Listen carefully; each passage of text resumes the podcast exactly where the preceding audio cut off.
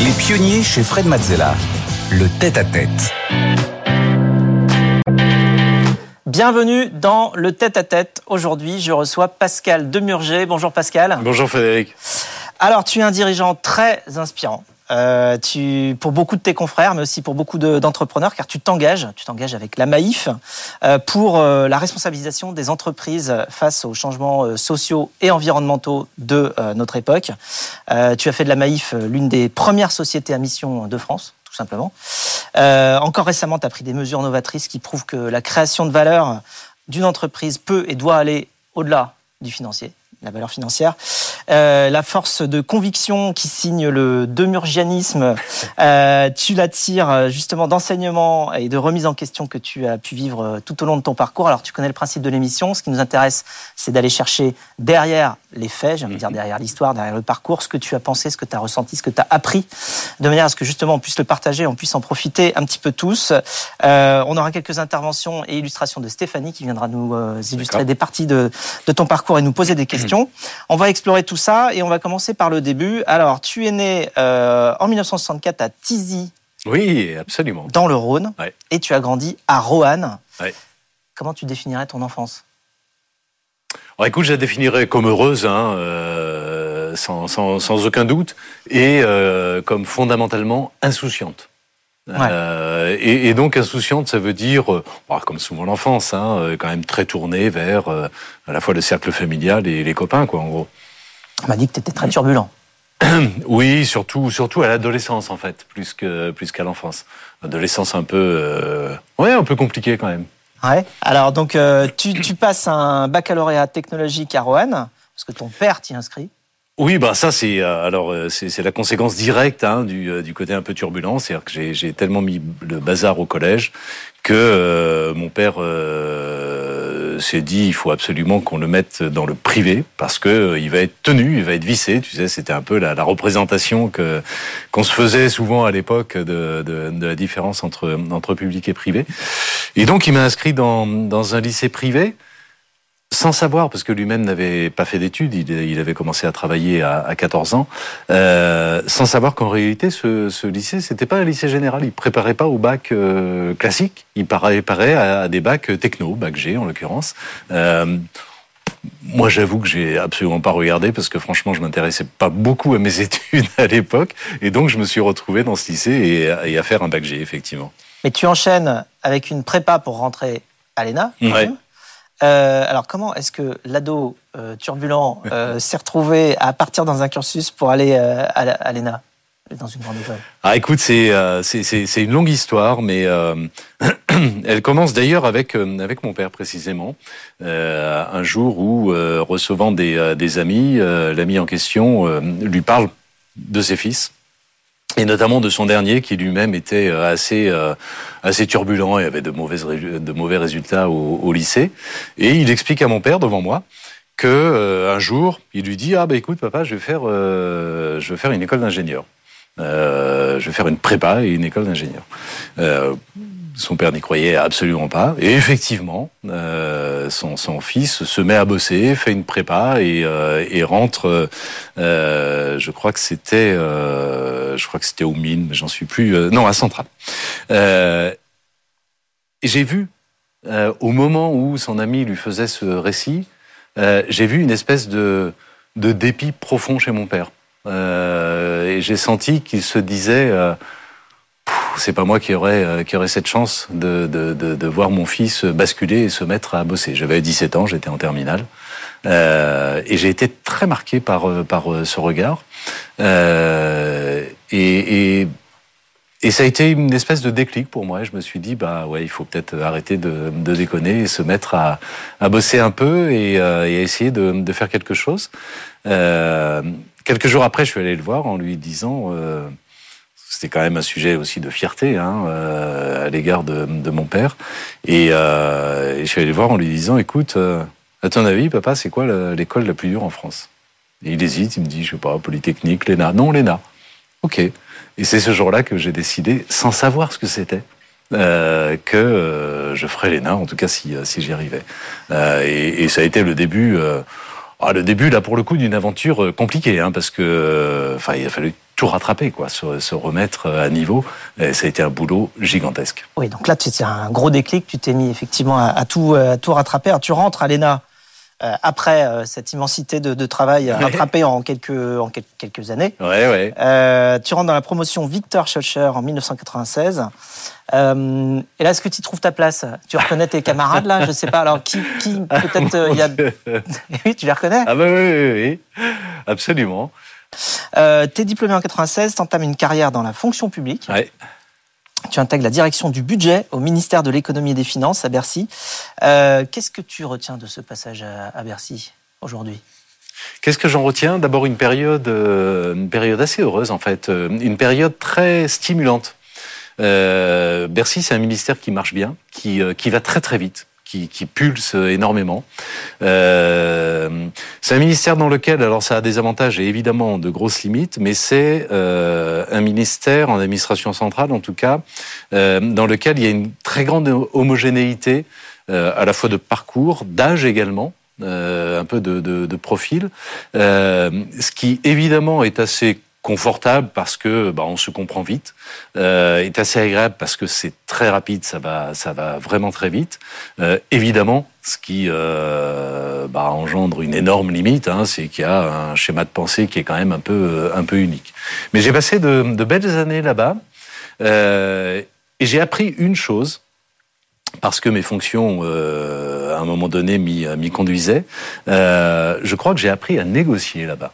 Euh, j'ai eu euh, pendant quelques années un, boulot qui consistait, euh, j'ai en fait la tutelle pour le compte de l'État sur toute la politique sociale du secteur public. Euh, donc des entreprises publiques, des établissements publics, etc. Et donc je négociais en permanence avec les dirigeants ou avec les DRH, euh, au fond, sur jusqu'où ils pouvaient aller en termes de, politique sociale.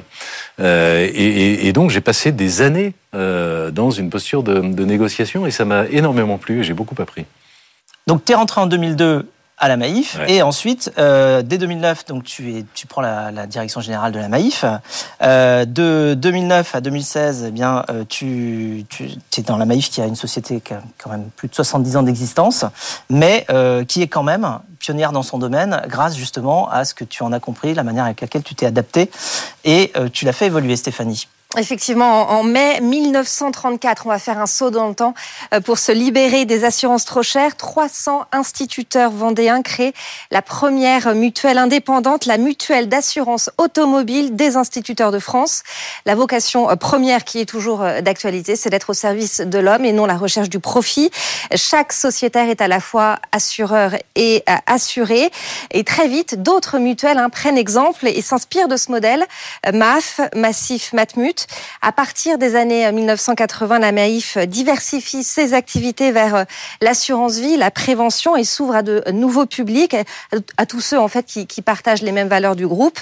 Euh, la gouvernance, elle, est totalement démocratique avec 4 millions de sociétaires euh, qui élisent 750 délégués qui élisent à leur tour les membres du conseil d'administration. Exactement. Et naissance de la Maïf en 1934, un endroit que tu connais bien. Oui, à Fontenay-le-Comte. Alors c'est vrai que c'est une ville qui me tient particulièrement à cœur parce que j'y ai grandi, hein, tout simplement.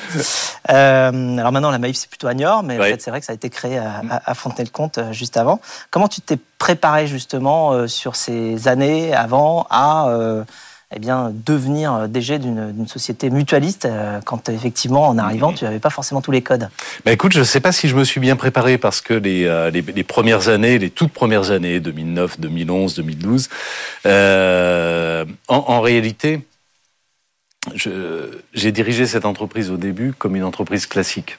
Euh, et donc euh, très euh, concentré sur euh, bah, sur des KPI quantitatifs, sur l'efficacité opérationnelle, sur la rentabilité, sur des indicateurs de performance, tout à fait classique, sans comprendre suffisamment toute la richesse en réalité de ce modèle un peu un peu alternatif, à la fois dans la relation avec la société, les sociétaires, hein, effectivement euh, au service de l'individu plutôt qu'au service du, du profit, euh, sans comprendre non plus euh, la richesse qu'il peut y avoir dans les relations internes à l'entreprise, hein, avec le, corps social, avec les, les, les salariés. et donc j'ai entrepris à l'époque un certain nombre de réformes qui sans doute était justifiée sur le fond, mais que j'ai conduite de manière beaucoup trop, euh, beaucoup trop brutale. Et l'entreprise a réagi.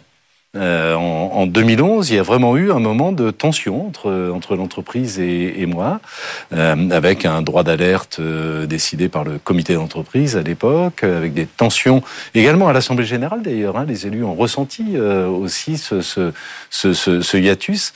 Et euh, bah, finalement, j'ai moi-même assez profondément et assez rapidement changé, intégré cet aspect culturel et compris qu'en réalité, on pouvait en faire euh, bah, d'une certaine manière, un avantage concurrentiel, en tout cas une source de performance extrêmement euh, puissante. Et, euh, et, à partir de ce moment-là, à partir de 2012-2013, j'ai eu à cœur avec mon équipe euh, de faire de ce qu'on pourrait appeler l'engagement de l'entreprise, l'engagement à l'égard de ses salariés, à l'égard de ses sociétaires et à l'égard du vaste monde, hein, euh, à l'égard notamment du, de l'environnement, mais aussi des, euh, des sujets sociaux, euh, ben, la source ou une des sources importantes de la performance de, de l'entreprise et de sa stratégie. C'est à ce moment-là que tu inities toute la notion de, du management par la confiance? Absolument. Et, donc, il y, a, un séminaire de managers en 2014 où euh, tu dis à tout le monde, votre but, c'est pas de rapporter de l'argent, mais c'est l'épanouissement des collaborateurs.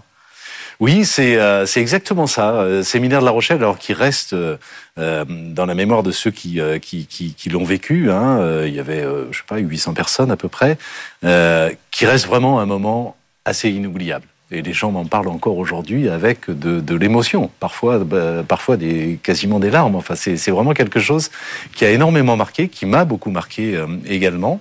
Et donc, c'est un séminaire au cours duquel on a lancé justement ce qu'on appelle le, le, management par la confiance. Et à un moment donné, en effet, je me suis adressé aux managers en leur disant, si vous avez un objectif unique, et je vous demande en réalité d'avoir comme objectif exclusif l'épanouissement de vos collaborateurs.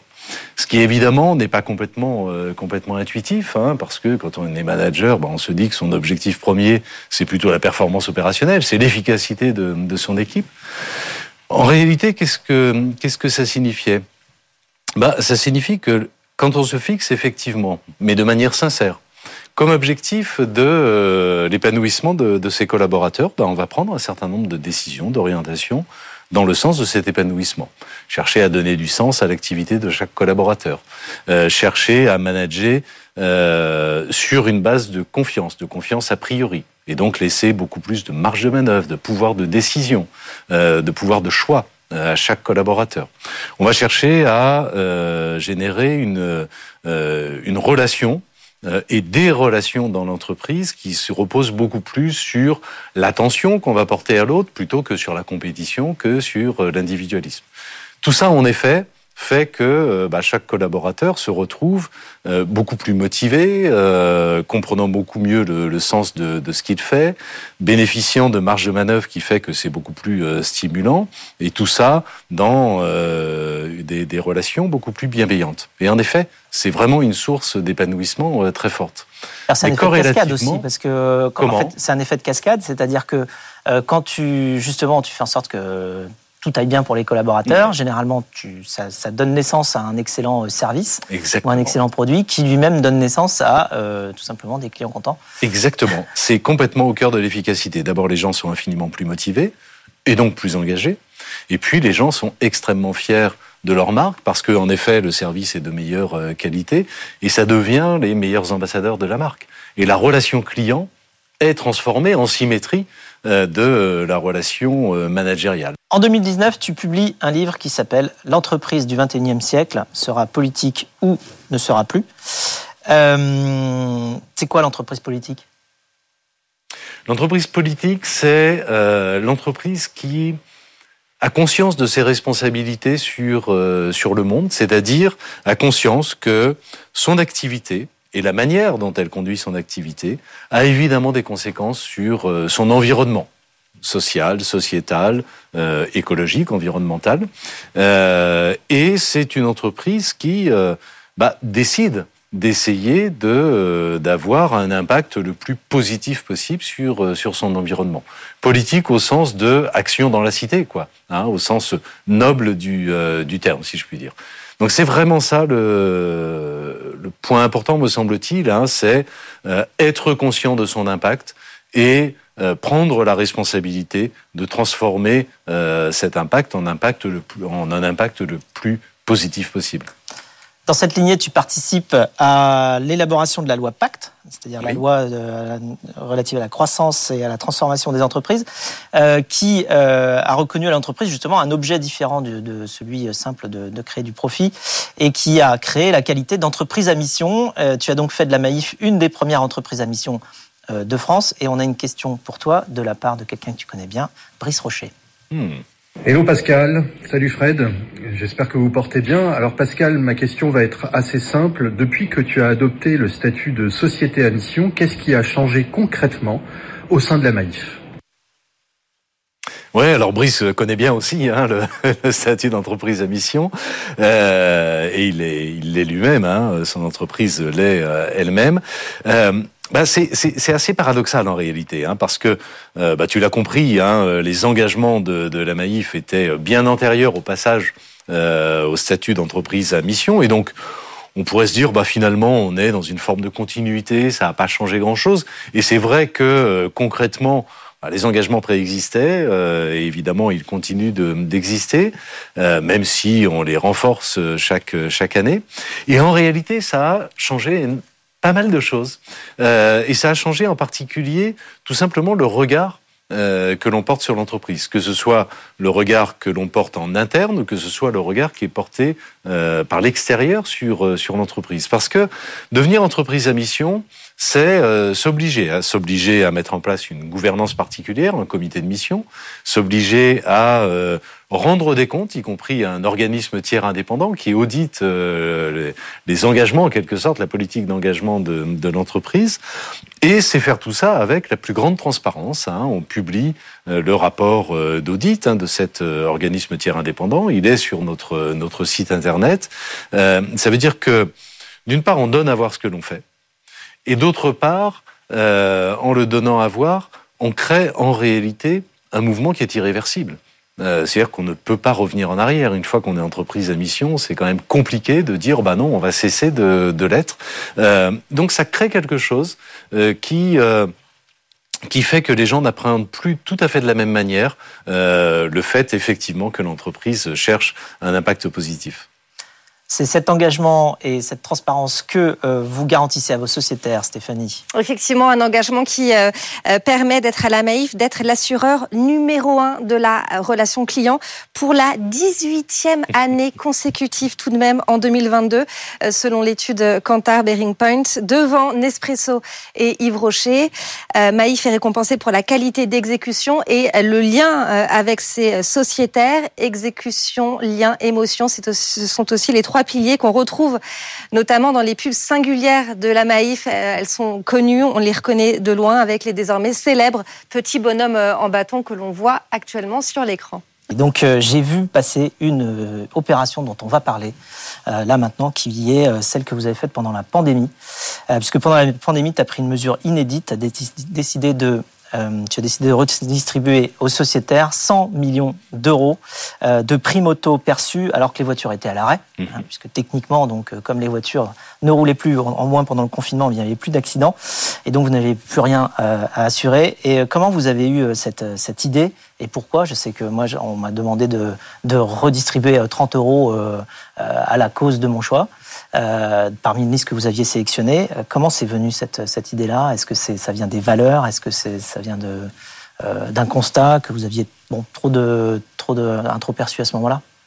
Bah, C'est venu d'abord, alors moi je me souviens très bien, hein, je ne sais pas si tu te souviens, 17 mars 2020, annonce par Emmanuel Macron du confinement.